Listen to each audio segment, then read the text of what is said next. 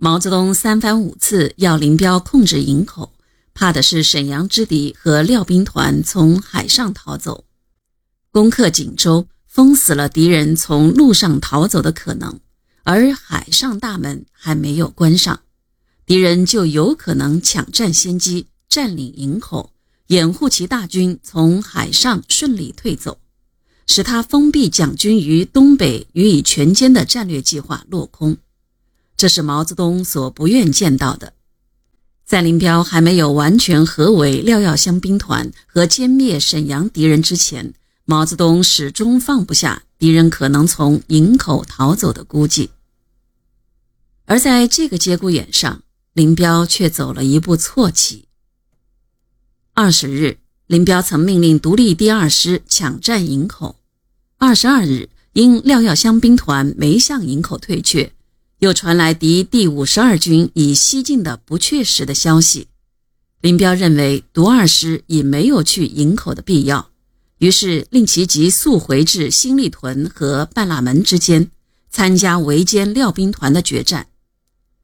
辽阳敌第五十二军即于二十四日趁虚占领营口，控制了由海上南逃的通道。毛泽东再次发火了。上次发火是为打锦州，关闭陆上大门；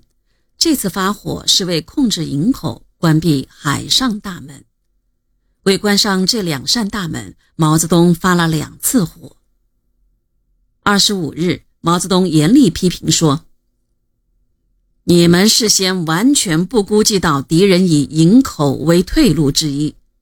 在我们数电指出后，又根据五十二军西进的不确切消息。”忽视对营口的控制，致使五十二军部队于二十四日占领营口，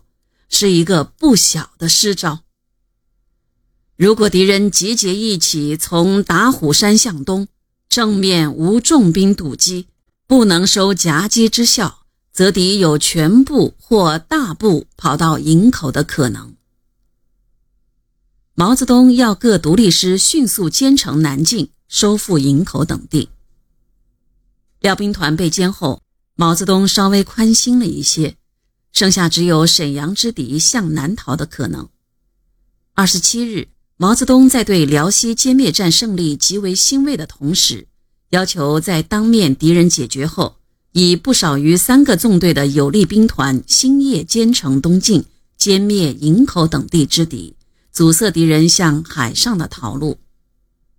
如果目前数日内沈阳一带敌军已经或正在向营口逃跑，则东北野战军急需迅速向营口、海城方向进击。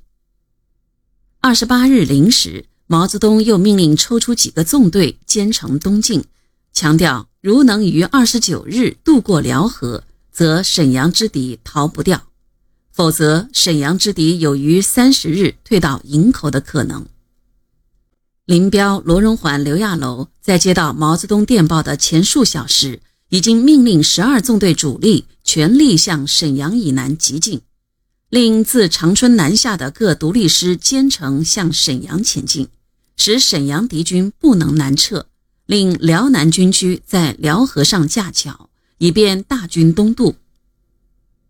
接到毛泽东的电令后，他们又命令一、二、七、八、九纵队。向鞍山、海城、营口和新民、沈阳急进。这就是辽沈战役中与塔山七天七夜阻击战、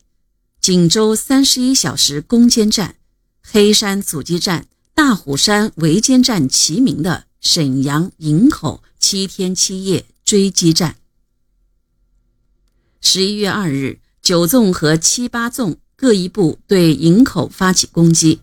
歼敌五十二军一个师，该军军部率一个师乘船逃脱，至此总算将敌军逃脱的可能减少到了最少的程度。